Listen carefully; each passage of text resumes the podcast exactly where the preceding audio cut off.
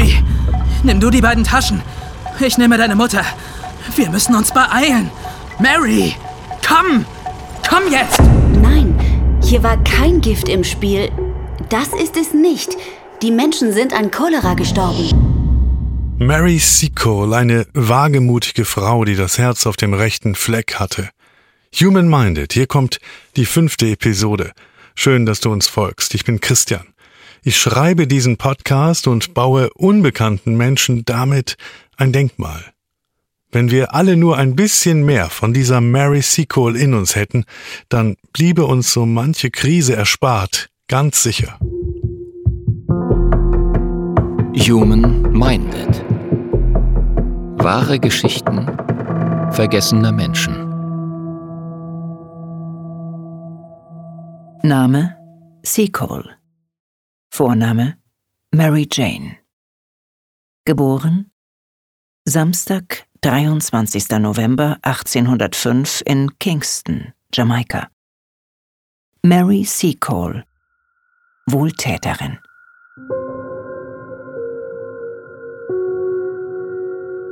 Wo endet der Leib? Wo beginnt die Seele?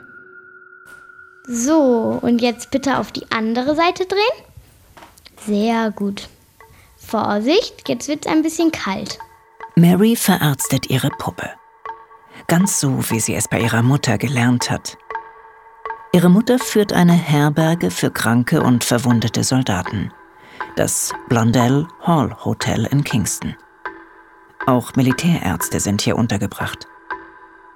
Mary ist die Tochter eines schottischen Soldaten, der auf Jamaika stationiert ist, und einer jamaikanischen Krankenschwester, die ganzheitliche Methoden aus der traditionellen Heilkunde anwendet.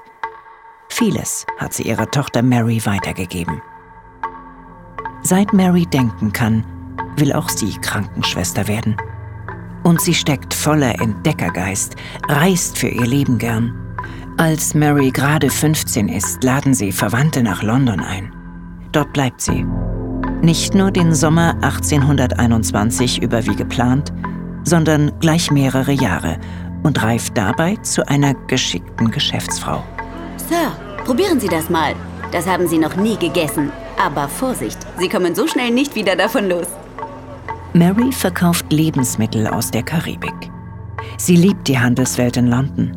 Sie fühlt sich zugehörig und betont oft, dass Jamaika immerhin Teil des British Empire sei.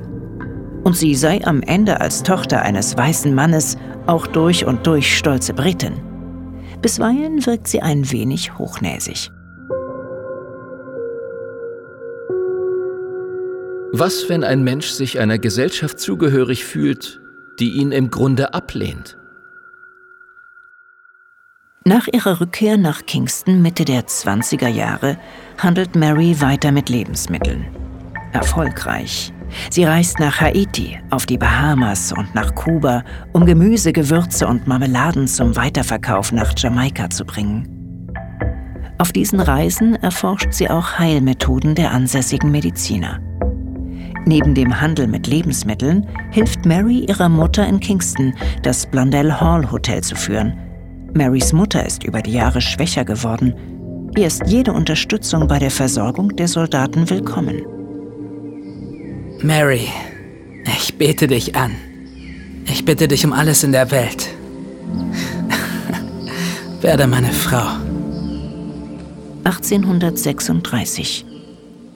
Mary ist 30 Jahre. Sie heiratet einen Engländer, Edwin Seacole. Gemeinsam eröffnen sie in Kingston einen Gemischtwarenladen.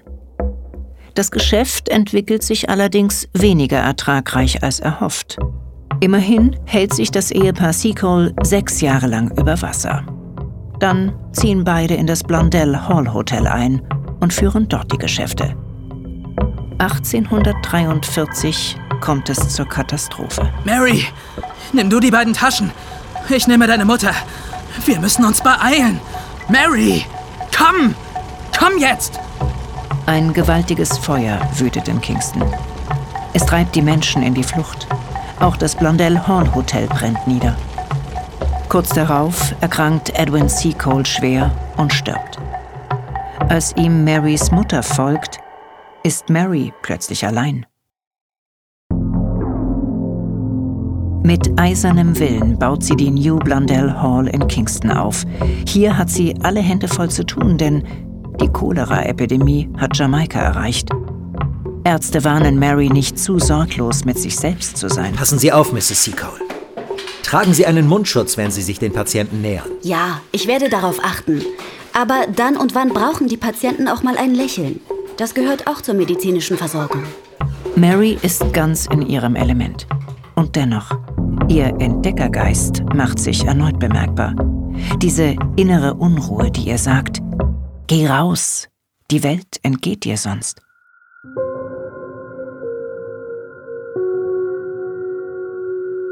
Was treibt einen Menschen dazu, seine Heimat gegen das Ungewisse zu tauschen? Mary übergibt ihrem Cousin die New Blundell Hall. Sie selbst folgt ihrem Bruder nach Panama, der dort ein eigenes Hotel eröffnet hat. In Panama betreibt Mary ein Lebensmittelgeschäft. Ihre Kunden sind Goldminenarbeiter. Plötzlich kommt es im Hotel ihres Bruders zu zwei mysteriösen Todesfällen, woraufhin der Bruder ins Kreuzfeuer gerät. Das war Mord. Eindeutig Mord. Ja, er hat das Essen vergiftet. Bestimmt finden wir ihre Wertsachen bei ihm. Mary besteht darauf, die Leichen zu untersuchen. Sehr schnell weiß sie Bescheid. Nein, hier war kein Gift im Spiel. Das ist es nicht. Die Menschen sind an Cholera gestorben. Da ist sie wieder. Die todbringende Epidemie. Als sei sie ihr nach Panama gefolgt. Wieder baut Mary eine Herberge für kranke Menschen auf. Direkt gegenüber dem Hotel ihres Bruders eröffnet sie The British Hotel. Sie lässt sich von Wohlhabenden reich entlohnen, um in der Lage zu sein, auch alle Mittellosen zu versorgen. Marys Leben bleibt unstet. Sie hört vom Krieg auf der Krim und dass die britischen Einheiten dort als Verbündete des Osmanischen Reichs im Kampf gegen die Russen dringend medizinische Versorgung brauchen. Sie folgt ihrer inneren Stimme und überquert den Atlantik. In London sucht sie auf direktem Weg das Kriegsministerium auf. Hier wird sie von einem Büro in das nächste verwiesen, bis sich schließlich jemand für ihr Anliegen zu interessieren scheint. Nun, es wird das Beste sein, wenn Sie sich an Florence Nightingale wenden. Sie rekrutiert Krankenschwestern, die unsere Soldaten auf der Krim versorgen sollen. Mary folgt dem Rat und geht zum Londoner Quartier der Hilfsorganisation. Dort spricht sie vor. Sie will in das Team von Florence Nightingale. Aber man wimmelt sie ab. Tut mir leid, wir haben mittlerweile genügend Pflegerinnen. Danke, dass Sie hier waren. Aber das kann nicht sein. Man sagte mir, dass Sie auf der Krim jede helfende Hand benötigen. Vielleicht beim nächsten Mal. Mrs. Nightingale und ihr Team sind bereits abgereist. Neben Mary werden zwei weitere Anwärterinnen abgewiesen. Auch sie sind dunkelhäutig. In Marys Erinnerung steigen Bilder auf. Einst ließen weiße Frauen sie gewaltsam von einem Schiff entfernen, denn niemand war bereit, die Kabine mit ihr zu teilen. Im Blondell Hall Hotel sagte man ihr, wie gut sie doch arbeite. Sie müsse nur noch ihre Haut bleichen lassen, dann sei sie perfekt.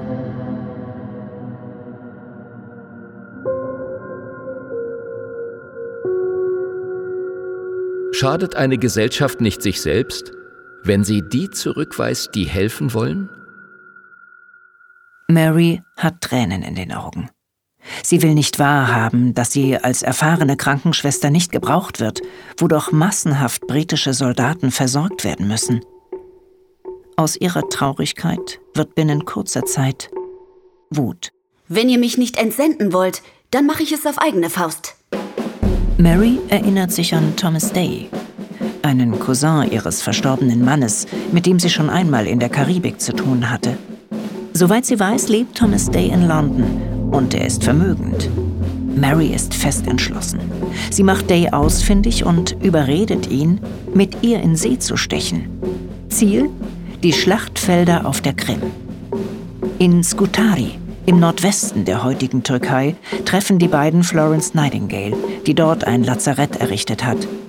Mary erzählt ihr von ihren Plänen weiterzuziehen, noch näher ran an die Frontlinie. Ich werde eine Herberge eröffnen, wie schon in Kingston und Panama. Ein Quartier für Kranke und ein Ort für genesene Soldaten, die sich erholen müssen von der Last des Krieges. Gemeinsam mit Thomas Day baut Mary diese Unterkunft. Ganz in der Nähe der Hafenstadt Sevastopol entsteht eine Blechhütte. Mary tauft sie British Hotel und hisst vor der Hütte stolz den Union Jack.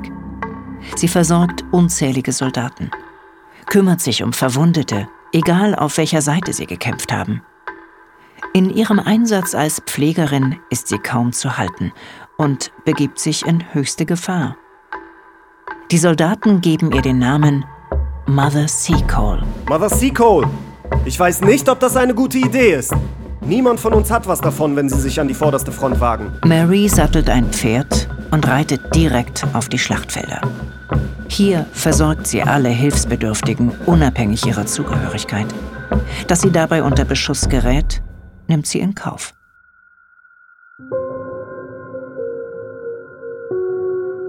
Was treibt Mary an? Der Wunsch nach Anerkennung? Der Nervenkitzel? Der unbedingte Wille zu helfen? Am 30. März 1856 schließen Alliierte und Russen den Pariser Frieden. Die Soldaten kehren zurück nach Hause. Auch Mary Seacole und Thomas Day. Beide kommen mittellos nach London.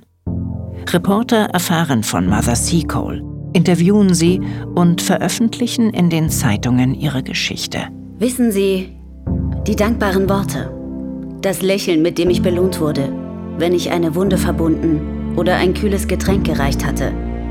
Für diese Freude war ich jederzeit bereit, mein Leben zu riskieren. Die Menschen in London sind tief beeindruckt und spenden Geld. Genug Geld, dass Mary ein solides Leben führen kann.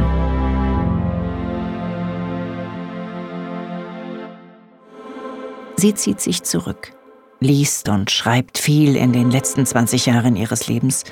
Das Reisen aber kann sie nicht lassen. Sie pendelt noch oft zwischen London und Kingston. Am Samstag, 14. Mai 1881, im Alter von 75 Jahren, stirbt Mary Seacole friedlich in Paddington, London. Mary Seacole, ein vergessener Mensch, der selbstbewusst alles unternahm, um eine helfende Hand zu sein. Human Minded. Wahre Geschichten vergessener Menschen. Eine Produktion des Saarländischen Rundfunks.